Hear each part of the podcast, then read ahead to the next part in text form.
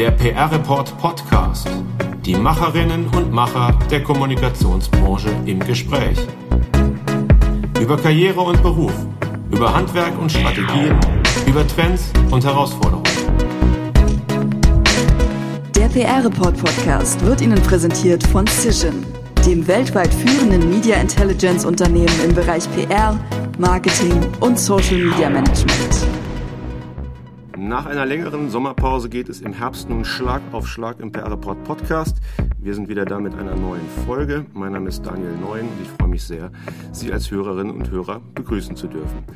Ganz herzlich begrüßen möchte ich auch meinen heutigen Gast, einen Grenzgänger zwischen Journalismus, Politik und Wirtschaft.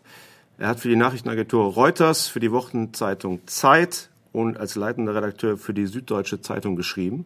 Er war Staatssekretär und Regierungssprecher für die NRW-Landesregierung unter dem Ministerpräsidenten Per Steinbrück. Im Jahr 2006 ging er als Konzernsprecher zur Deutschen Bahn, wo er 2009 die Kommunikation und 2015 zusätzlich das Marketing übernommen hat. Hallo und herzlich willkommen im PR-Report Podcast Oliver Schumacher. Ja, hallo Herr Neuen. Schöne Grüße aus dem sonnigen Berlin. Grüße Sie aus Düsseldorf. Herr Schumacher, Sie sind seit 15 Jahren bei der Deutschen Bahn. Sie haben zig Bahnstreiks, zwei CEO-Wechsel, einen abgesagten Börsengang, Stuttgart 21, kaputte Klimaanlagen, noch, noch, noch und viel, viel mehr mitgemacht. Macht Ihnen dieser Höllenjob eigentlich Spaß? Ja, immer noch sehr viel, weil es ist ja nur teilweise ein Höllenjob, sondern in vielen Phasen des DB-Daseins arbeiten wir heiter und munter, proaktiv unsere Themen ab. Äh, und anders als Sie das jetzt wahrnehmen, ist es ja nicht jeden Tag ein Höllenjob. Sprich, dass wir Streiks haben, über die dann ganz Deutschland tagelang berichtet. Insofern ja, es macht mir noch viel Spaß. Vor allem die Transformation die, zu beobachten, die unser Unternehmen gerade hinlegt. Also wir werden ja wirklich vielleicht das größte grüne Unternehmen in Deutschland. Da braucht man noch ein bisschen, bis wir da hinkommen, aber wir sind auf gutem Weg. Und mir macht natürlich auch die Transformation in den Medien Spaß, Stichwort Social Media. Ehrlich gesagt, ich habe da wenig Ahnung, aber ich habe Leute, die da ganz viel Ahnung haben und das zu begleiten, zu fördern, zu unterstützen, das macht schon richtig viel Spaß. Insofern, ein ähm, paar Jährchen mache ich es noch. Zu dem Thema Transformation des Unternehmens und auch Veränderung Ihrer Arbeit in der Kommunikation kommen wir gleich noch. Sie haben es jetzt schon angedeutet, also 15 Jahre Dauerkrisenkommunikation waren es nicht, aber wir haben auch schon mal drüber gesprochen und dann haben Sie mir vor ein paar Jahren gesagt, so ein Drittel der Zeit, das war schon extrem. Wenn ich jetzt ein Drittel der Zeit auf 15 Jahre rechne, dann komme ich immer noch auf fünf Jahre mit wahrscheinlich großem Druck, mit großer Belastung. Wie steht man das durch? Ja, ich habe da auch einen Prozess hinter mir. Ich bin da älter, gelassener geworden. Vor allem habe ich ein super Team in den vergangenen Jahr aufbauen können. Die Verantwortung haben wir jetzt auch viel stärker delegiert. Ich habe wirklich sehr, sehr gute Kolleginnen und Kollegen. Wir haben diverses, buntes, cooles Team. Ich kann Verantwortung viel mehr abgeben als vor 10, 15 Jahren. Und damit habe ich mir, glaube ich, selber den größten Gefallen getan. Man kann auch besser loslassen. Vor zehn Jahren habe ich jedes Wochenende am Telefon gehangen. Das mache ich schon seit vielen Jahren nicht mehr. Und ähm, da kann man natürlich dann auch die Belastungen und den Druck besser aushalten. Insofern kann ich allen nur empfehlen, wenn ich hier mal den Ratgeber-Onkel geben darf, kümmert euch um ein tolles Team, baut euch ein super Team auf, dann habt ihr als Leiter oder Leiterin auch ein besseres Leben. Ist Ihnen das schwer gefallen, das Delegieren, das Abgeben? Nee, am Anfang ja, ist natürlich ein Prozess, äh, wenn man irgendwie jung und ehrgeizig ist und denkt, man kann alles besser, vor allem wie die Älteren, dann ist Abgeben schon nicht so einfach, aber in den letzten 15 Jahren ist es mir viel, viel leichter gefallen. Ist auch ein Reifeprozess, den ich dadurch laufen habe. Ähm, jetzt gar nicht mal mit HR-Coaching, sondern auch einfach in mir in das, ist das gewachsen. Und die letzten Jahre fällt es mir gar nicht schwer. Äh, außerdem glaube ich, bezweifelt niemand, dass ich hier der Chef in der Kommunikation und im Marketing bin. Und äh, aufgrund so einer starken Position kann man auch eine lange Leine geben und viel besser loslassen. Und das kann ich eigentlich auch nur empfehlen. Gerade in diesen Zeiten, wo ein Einzelner die ganzen Aspekte ja gar nicht mehr überblicken kann. Also heute machen wir hier beispielsweise einen Podcast. Ich verstehe von Podcast wenig, aber Leute im Team, die davon ganz, ganz viel verstehen. Warum soll ich denen jetzt erzählen, wie die ihren Job machen sollen? Wäre ja absurd. Vor zehn Jahren gab es noch gar keine Podcasts. Heute spielen diese Dinge natürlich eine große Rolle. Insofern ist das Loslassen auch zwangsläufig, wenn man seinen Job gut machen will, weil man den Expertinnen und Experten auch den Raum einräumen muss, den sie brauchen, um professionell und einen guten Job in meinem Team zu machen. Eine andere Sache ist natürlich, wenn ich das noch jetzt ein bisschen ausführlicher sagen darf, ist, wie ist natürlich das Verhältnis zum Vorstand, zum CEO, zum Aufsichtsrat. Klar, da bin ich halt immer unverändert äh, Ansprechpartner Nummer eins und werde auch sicherlich bis zum letzten Tag dann bleiben. Aber im, im alltäglichen operativen Doing äh, lasse ich sehr gerne los, auch mit dem Gefühl, weil ich ein super Team habe, was natürlich auch nicht von heute auf morgen entsteht, sondern da muss ja auch Vertrauen, Loyalität wachsen und wenn das dann entsteht, dann kann man auch loslassen. Ja, an dieser Stelle können wir vielleicht einen kurzen Einschub machen, denn ich bin auch kein Podcast-Experte. Äh, wir machen jetzt diesen Podcast hier knapp ein Jahr. Da geht mal ein ganz großer Dank raus an unsere Partner Jens Stöfhase und Dörte Milde, die mich und alle Gesprächspartner hier immer so toll begleiten. Also vielen Dank dafür. Ähm, Herr Schumacher, Sie selber, ähm, wie Sie persönlich, wie bleiben Sie fit körperlich und geistig bei diesem Job, der Sie wahrscheinlich viele, viele Stunden am Tag und viele, viele, viele Tage im Jahr beansprucht, auch wenn Sie mittlerweile vieles delegieren können? Also ich hatte vor rund zehn Jahren hatte ich auch ein Erweckungserlebnis. Ich bin ja ein ziemlich groß gewachsener Mensch, aber irgendwann habe ich mal über 100 Kilo gewogen und da habe ich gedacht, das kann so nicht sein. Außerdem hatte ich damals einen, äh, sehr fitten Vorstandsvorsitzenden, den Rüdiger Grube. Der war ein sehr agiler Mensch und äh, mit dem habe ich dann auch wieder angefangen zu joggen und das das hat mich, will ich nicht sagen, gerettet, weil ich war bis dahin ja äh, schon durchaus äh, agiler Mensch, aber es hat mich nochmal auf eine ganz andere Stufe gehoben und seitdem laufe ich halt extrem viel, zwei, dreimal die Woche. Und das mache ich egal Winters, Sommers, Frühling, Herbst, egal ob es 30 Grad ist oder 10 Grad minus. Und ich habe auch ein, zwei Kumpels, mit denen ich das mache. Und das ist für mich essentiell. Das gehört zu meinem Leben wie Zähneputzen. Und äh, also Sport ist für mich ganz wichtig. Ähm, habe auch letzten zwei, drei Jahren auch durch einen Kumpel das Radfahren ein bisschen für mich entdeckt. Ich mochte Radfahren früher gar nicht. Ähm, Finde es mittlerweile sehr, sehr cool. Und äh, das sind Dinge, die mich äh, einfach äh, nicht nur körperlich, sondern glaube ich sogar ist der Sport für meine Seele und für meinen Geist sogar noch wichtiger als für meinen Körper. Und jetzt bin ich auch deutlich, deutlich leichter. Jetzt wiege ich irgendwie 92, 93 Kilo und habe auch den Ehrgeiz, da nicht schwerer zu werden. Aber jetzt nicht nur aus so einer Eitelkeit oder irgendwie, ich will nicht älter werden, sondern einfach um auch so eine Disziplin zu haben und auch eine innere Ruhe. Und dieser Sport schafft mir eine innere Ruhe aber das ist nur ein Teil. Der zweite Teil, was ich in den letzten 15 Jahren unheimlich gelernt habe, du musst ein Leben neben dem Beruf, neben der Arbeit haben. Das ist extrem wichtig. Äh, du musst ein stabiles, ein gutes Umfeld haben. Ich habe eine tolle Frau, eine tolle Tochter. Noch wichtiger oder genauso wichtiger noch äh, ist, dass man äh, sich auch Freunde hat, mit denen man sich auch übrigens mal nicht über die Arbeit unterhält. Und das ist äh, ja also eine tolle Familie, Freunde, Sport sind für mich wichtige Dinge und äh, die habe ich auch gelernt in den letzten Jahren zu, mehr zu pflegen, als ich das vor 10, 15 Jahren getan habe, wo ich halt wahnsinnig ehrgeizig war, unbedingt was erreichen wollte.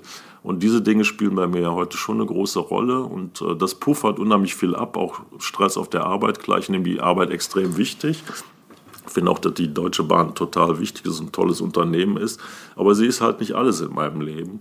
Und äh, das würde ich jetzt auch äh, meinem Chef und allem anderen genauso sagen. Und äh, für mich ist das, diese Gelassenheit und vielleicht doch ein bisschen Distanz zu haben, auch am Ende eine Stärke, um gerade in Krisen sehr gut bestehen zu können. Und da habe ich viel übrigens auch von jungen Menschen gelernt. Äh, Work-Life-Balance ist natürlich für meine Generation oder ist oder war immer schon ein bisschen ein, naja, so ein Reizwort nach dem Motto, die jungen Leute sollen jetzt erstmal reinhauen und nach, haben sie jetzt erstmal 15 Jahre geackert, dann können sie ja mal auch Ansprüche stellen. Nein, ich glaube, dass viele Jüngere, auch in meinem Team, aber habe ich auch sehr viel von meiner Tochter und auch von meiner Frau gelernt, diese Gelassenheit zu schaffen und äh, sagen, du brauchst auch da einen Ausgleich und jetzt hör mal auf, immer nur auf die Arbeit zu starren. Und das hat mich am Ende viel, viel stärker gemacht, als wenn ich noch zwei, drei Stunden länger im Büro sitze. Sie haben sich auch mal eine längere Auszeit genommen, glaube ich. Ein Sabbatical, eine ausgedehnte Südamerika-Tour mit Ihrer Frau. Genau, das war, glaube ich, vor zwei, nee, glaube ich jetzt drei Jahre her. Durch Corona hat man ja kein Zeitgefühl mehr. Ja, vor drei Jahren war ich mal zweieinhalb Monate oder zweieinhalb oder drei Monate aus, ganz raus, habe auch das Handy weggetan, habe keine Mails gelesen, nichts, war komplett raus und war mit meiner Frau fünf Wochen in Peru. Wir haben da auch Freunde besucht und das hat mir extrem gut getan. Und äh, das kann ich nur jedem empfehlen. Klar äh, ist das in manchen Lebensphasen nicht möglich. Da war unsere Tochter auch schon groß. Also wenn jetzt kleine Kinder hast, wird dann natürlich auch schwierig sein. Und manchmal gibt es natürlich auch im beruflichen Umfeld oder in der Firma eine Phase, wo das nicht geht, ist auch klar. Aber am Ende habe ich das damals doch sehr stark vorangetrieben und nochmal Danke an meinen Chef, der auch direkt gesagt hat, klar, mach es. Bin ich jetzt nicht begeistert von, aber ich sehe ein, äh, du willst es, also mach es. Am Ende ist es für uns alle gut und glaube, diese Philosophie stimmte am Ende auch. Und es hat mir wirklich sehr gut getan, auch mal die Dinge, Peru ist ein nicht nur touristisch wahnsinnig interessantes Land, aber auch mal diese sozialen Gegensätze nochmal zu sehen, auch nochmal ein bisschen Distanz zu kriegen zu unseren Problemen in Deutschland und zu denen äh, von 90 Prozent der Menschheit, Dinge nochmal zu relativieren, in Frage zu stellen, ist wirklich alles wichtig, worüber ich mich hier jeden Tag aufrege oder nicht aufrege. Das hat für mich doch eine andere Perspektive nochmal gebracht. Darüber bin ich sehr dankbar. Die Wahrheit ist natürlich auch, wenn du wieder ein halbes Jahr im Hamsterrädchen bist, vergisst du vieles wieder. Aber schon die Tatsache, dass sie mich jetzt daran erinnern, weckt bei mir schon wieder auch Gefühle, Erkenntnisse, Emotionen, und da merke ich, das hat mich schon ein klein bisschen auch im absolut positiven Sinne verändert. Deswegen, das kann ich nur empfehlen. Ob man es dann nachher äh, zwei Monate, sechs Wochen oder zehn Wochen macht, ist ja völlig wurscht. Ich glaube, schwierig wird es, wenn man es ein Jahr oder länger macht, weil zumindest, glaube ich, schwierig, sich dann noch zu integrieren. Aber da habe ich natürlich auch keine Vorschriften oder Ratschläge zu geben. Ich kann nur sagen, so ein Sabbatical hilft und auch da kann man viel von den jüngeren Kolleginnen und Kollegen lernen, die da schon viel weiter sind als ich jedenfalls vor ein paar Jahren und viele meiner Generation. Wie viele Urlaube mussten Sie in 15 Jahren Deutsche Bahn absagen oder unterbrechen, abbrechen?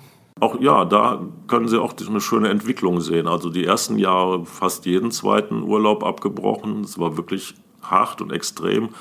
Und einmal Dank an meine Frau, die diesen Quatsch mitgemacht hat und mich immer noch gern hat. Und, ähm, aber die letzten fünf bis zehn Jahren fast gar nicht mehr. Und da sehen Sie auch dran, da gibt es auch einen gewissen Reifeprozess und ich glaube trotzdem war die Kommunikation der Bahn äh, in den letzten 15 Jahren eh besser, eher viel besser als vor 15, 20 Jahren.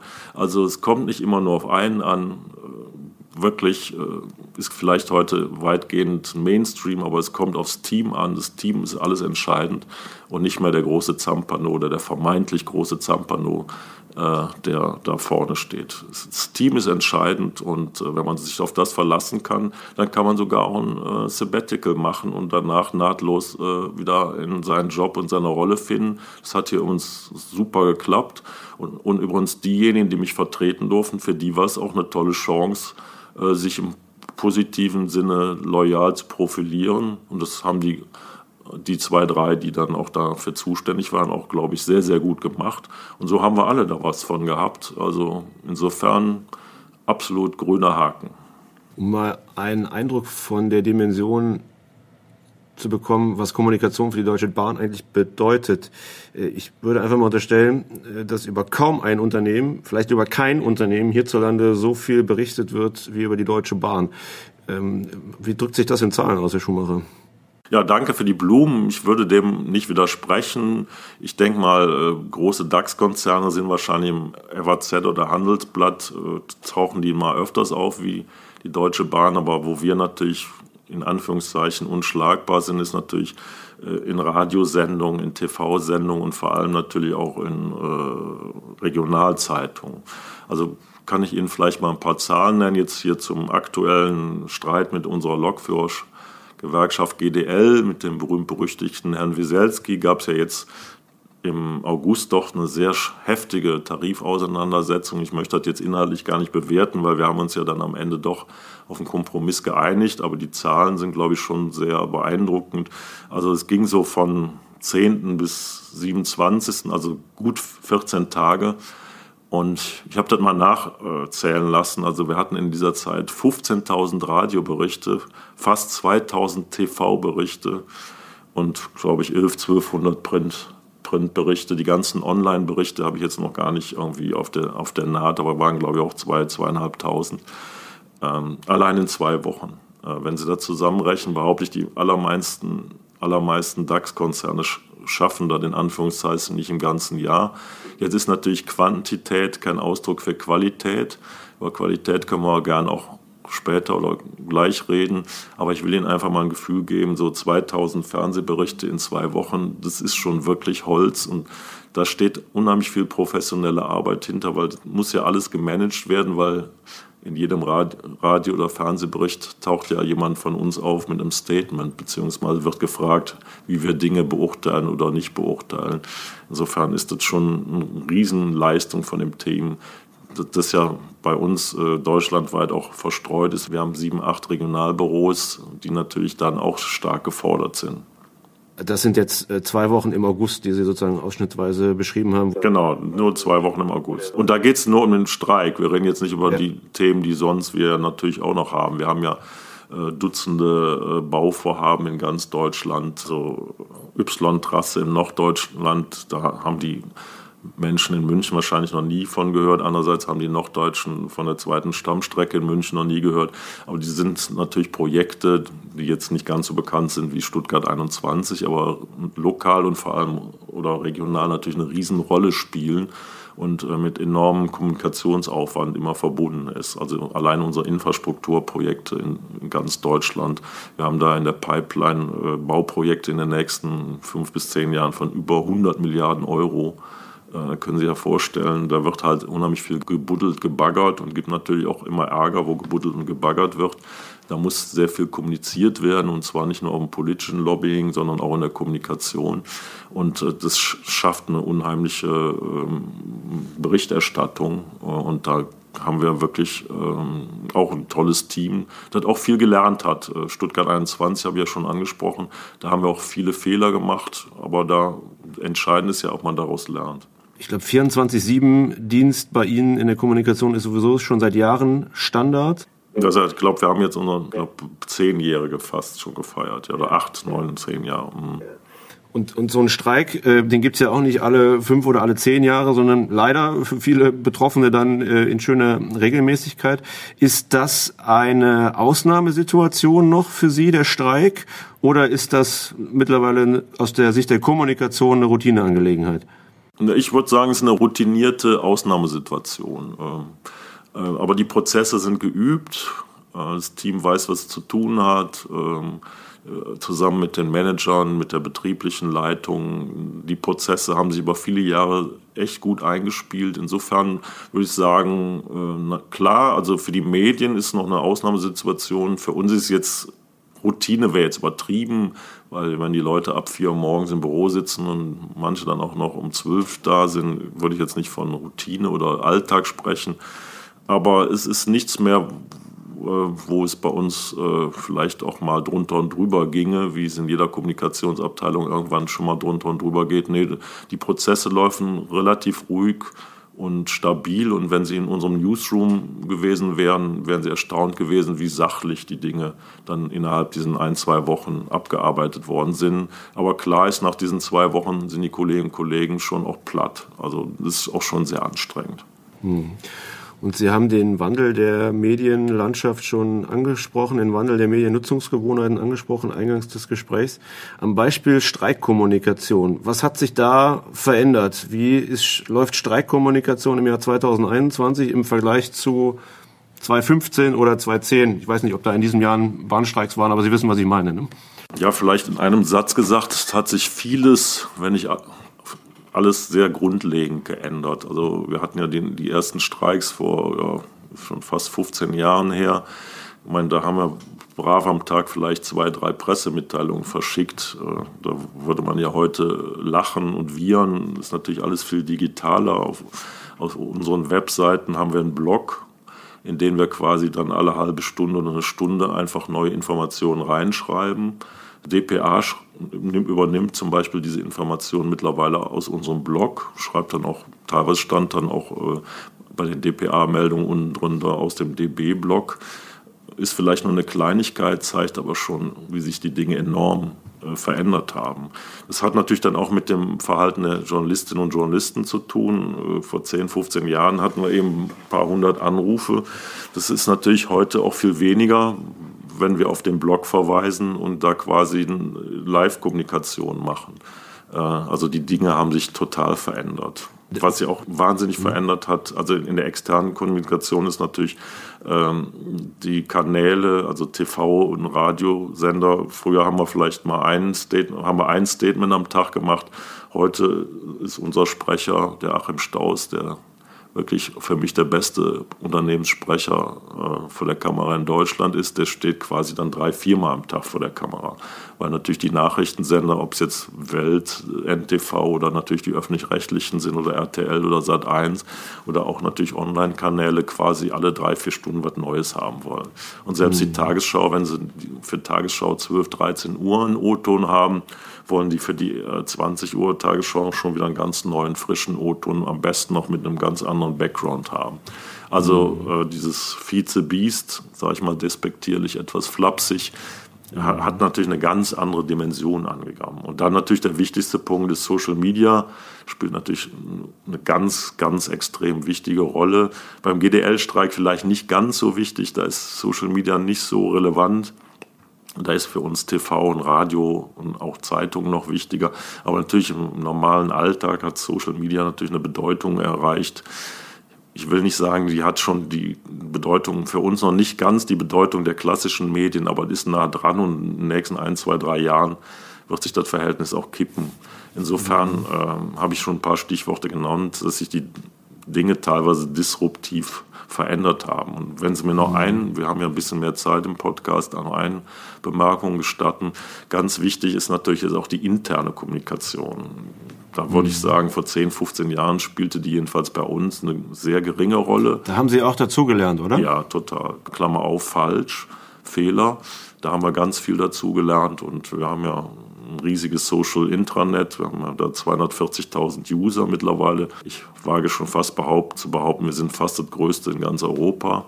Und das spielt natürlich schon auch jetzt eine ganz andere Rolle, also die interne Kommunikation. Und da haben wir auch ein großes Team, da auch die gerade in so einer Situation eine Tarifauseinandersetzung mit einem Teil der Belegschaft, man muss allerdings sagen, die GDL repräsentiert ja noch nicht mal 10 Prozent der DB-Beschäftigten, da auch äh, zu informieren, übrigens nicht im Sinne von Agitation und Propaganda, sondern ganz klar faktenorientiert. Also da haben wir zum Beispiel alle paar Tage, das behauptet die GDL, das ist die Faktenlage.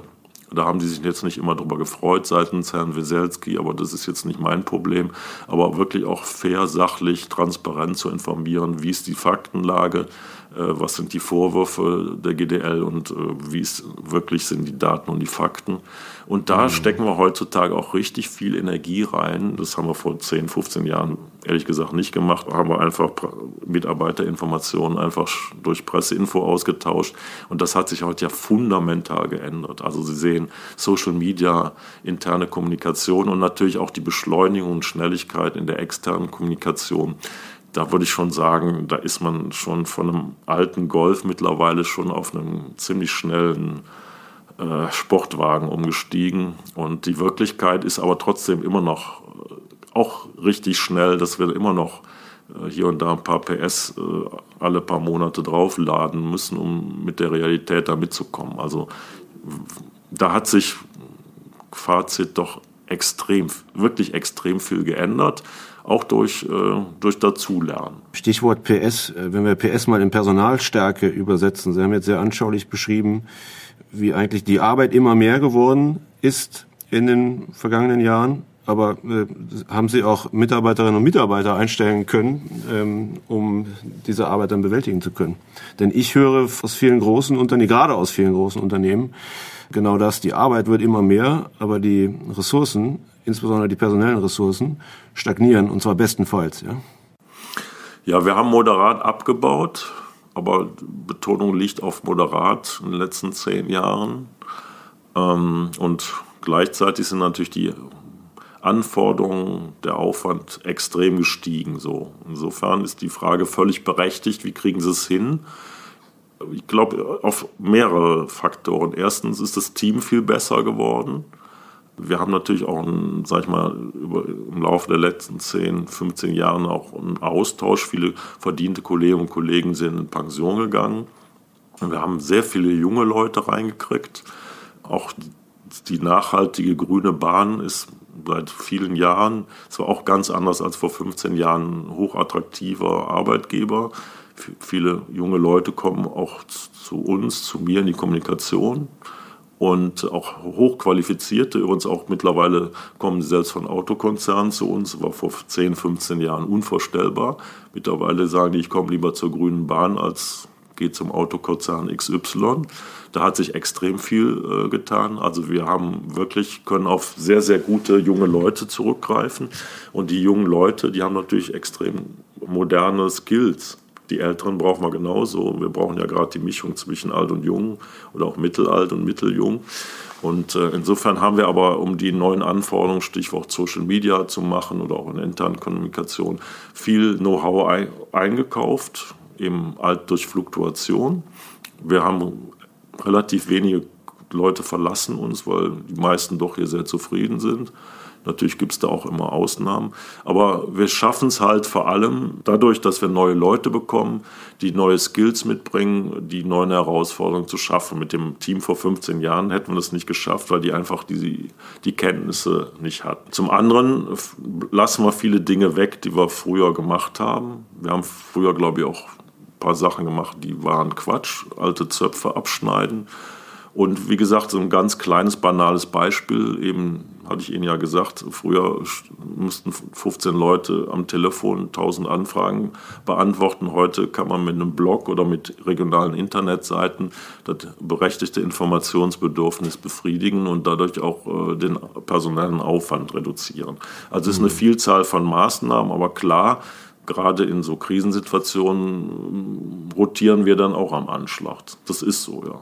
Und wenn ich noch eine Rückfrage stellen darf zum Thema Streikkommunikation, was mich jetzt überrascht hat, ist, dass Sie gesagt haben, a, ähm, oder beziehungsweise das hat mich nicht überrascht, dass Sie sagen, die Bedeutung von Social Media steigt.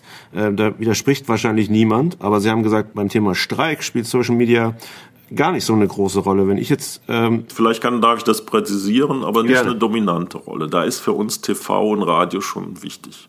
Wir haben ja auch an den Zahlen gesehen, da wir haben auch die Zahlen verglichen im Vergleich zu Social Media und da sind die klassischen Medien wie TV und, und Radio haben ganz andere Reichweiten. Ne? Und, äh, und so sage ich mal gerade die äh, auf Social Media haben sie natürlich dann äh, Ärger über Zugausfälle oder Zugverspätungen. Mhm. Mhm. Aber sag ich mal, eine, eine, Diskussion über, hat die Bahn recht oder die Herr Wieselski recht, eine Diskussion über Arbeitsbedingungen, über den tarifpolitischen Inhalt, der, das, der spielt ja auf Social Media gar keine Rolle. Okay. Ja, äh, aber äh, nochmal, das ist jetzt bei dem Krisenthema Streik, äh, sind die Zahlen noch eindeutig. Also das, auf Social Media spielte zum Beispiel am ersten und zweiten Streiktag war Social Media voll davon.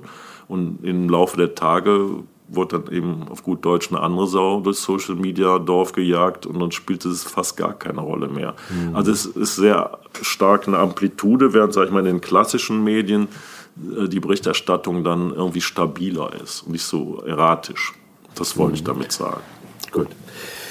Wir haben vor fünf Jahren mal ein großes Interview mit Ihnen gemacht. Damals haben Sie gesagt, das Image der Bahn sei zwar besser geworden, aber O-Ton immer noch viel zu schlecht. Wie sehen die Imagewerte heute aus? Ja, die haben sich exorbitant verbessert.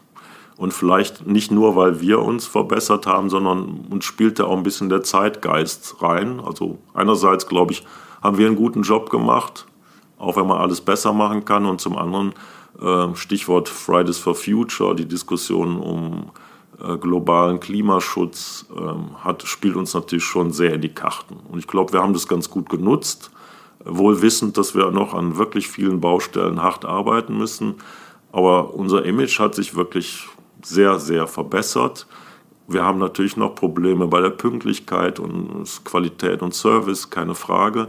Aber die übergeordnete Wahrnehmung der Deutschen Bahn oder der Eisenbahn als solche, die hat sich fundamental ge geändert. Ich habe Ihnen ja eben schon ein Stichwort ge gegeben. Wir sind ein sehr attraktiver Arbeitgeber. Leute, dieses berühmte Wort Purpose, Menschen suchen Sinn in der Arbeit, ist ja nicht nur ein PR-Geplänkel, sondern ist ja auch im Alltag in den Gesprächen mit den Menschen erfahrbar.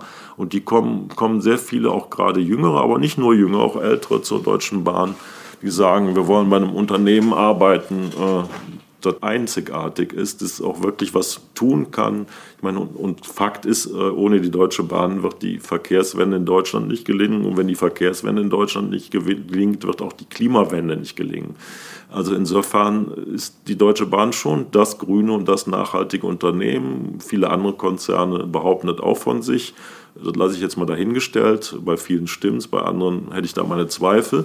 Aber bei uns ist es offensichtlich und naheliegend. Übrigens, äh, Autos fahren jetzt elektrisch. Wir fahren seit über 100 Jahren elektrisch. Also wir brauchen das nicht mehr neu zu erfinden. Wir machen es schon. Wir fahren im Fernverkehr mit 100 Prozent Ökostrom und bauen es auch andersweit immer mehr aus. Also wir haben da ganz viele, ganz nachhaltige und schlagkräftige Argumente.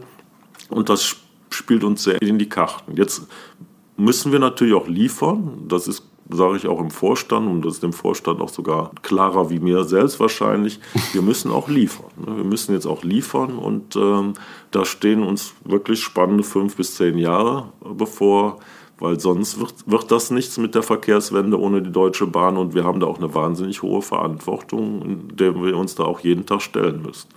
Insofern ähm, Ihre Frage, lange Antwort, kurzes Fazit, äh, hat sich extrem verbessert in den letzten fünf Jahren, obwohl natürlich immer noch viel Luft nach oben ist. Ähm, Stichwort fünf bis zehn Jahre. In dem Interview vor fünf Jahren habe ich Sie gefragt, wie lange wollen Sie den Job eigentlich noch machen? Und die Antwort von Ihnen war, O-Ton, in zehn Jahren bin ich definitiv nicht mehr hier. Da wette ich mit Ihnen. Jetzt sind mehr als fünf Jahre rum. Gilt die Wette noch? Ja, die Wette gilt. Die halte ich, die Wette. Und da wir beide ja gut in Mathematik sind, können Sie dann ausrechnen, dass ich es nicht länger als diese berühmten fünf Jahre mehr mache. Dann ist irgendwann auch gut. Und aber die nächsten Jahre will ich es noch tatkräftig mit meinem Team und auch meinem Vorstand und auch meinem CEO zusammen anpacken. Die Baustellen oder Arbeitsgebiete habe ich genannt, Social Media, da wollen wir auch nochmal die nächsten Jahre richtig angreifen. Ich glaube, wir sind da schon bei den, in den großen Konzernen in Deutschland führend, aber da gibt es noch wahnsinnig viel Luft nach oben. Ich selber, ehrlich gesagt, bin da nur wirklich kein Experte. Ich muss mir da sehr viel erklären lassen, aber ich kann mich da einbringen. Ich weiß, wie die Deutsche Bahn funktioniert. Das ist ein ganz komplexes, manchmal auch sehr kompliziertes Unternehmen. Ich weiß, wie man hier Dinge verändern kann, die vielleicht ein Jüngerer oder jemand, der von extern käme, nicht verändern kann. Und da will ich noch mithelfen und da habe ich auch noch richtig Bock drauf. Und äh, da bin ich mal gespannt, was wir da noch bewegen können. Aber klare, klare Aussage, die Wette halte ich und die werde ich auch nicht verlieren. Dann kommt die letzte Frage, die schließt daran an. Sie selber haben eine ausgewiesene Karriere im Journalismus absolviert, bevor Sie zur Bahn gekommen sind. Ihre Nachfolgerin oder Ihr Nachfolger, welches Profil wird der oder die haben, sollte der oder die haben? Also erstmal fände ich es gut, wenn es eine die würde. Die einzige Werbeeinblendung in unserem Gespräch ist, 60 Prozent meiner Führungskräfte sind weiblich, also Frauen in meinem Team sind bei den Führungskräften schon deutlich über 50 Prozent. Da bin ich auch stolz drauf. Wie ich hier kam, waren sie, glaube ich, bei 10 Prozent. Insofern fände ich es nicht schlecht, wenn es eine Frau würde. Ich fände es sogar gut, aber das wird am Ende natürlich nicht ich entscheiden. Das werden die, die entscheiden, die dafür zuständig sind. Ja, und ganz klar ist, sie oder er muss natürlich viel, viel digitaler sein als ich. Das ist ja völlig klar. Am besten auch ein bisschen Digital Native, äh, auch wenn die, was das ist, natürlich man sich darüber streiten kann.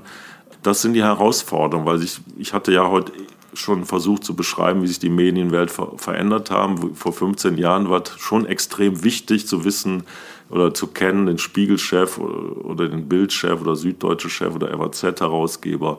Spielt heute ehrlich gesagt eine untergeordnete Rolle. Insofern hat sich das Jobprofil total geändert. Aber trotzdem muss jemand nicht unbedingt TikTok Weltmeister sein, um den Job zu machen, sondern da gehören ja noch viele, viele andere Dinge zu. Aber Antwort weiblich gerne und viel, viel digitaler als ich. Dann nehmen wir das als Schlusswort, sind dann gespannt, wie, wie lange Sie das noch machen und wer dann kommen wird. Ich sage auf jeden Fall vielen, vielen Dank an Oliver Schumacher für dieses Gespräch. Vielen Dank, aber machen Sie sich keine Sorgen. Egal wie lange ich es mache, ich werde heiter und fröhlich bleiben. Wunderbar. Danke. Tschüss. Danke sehr.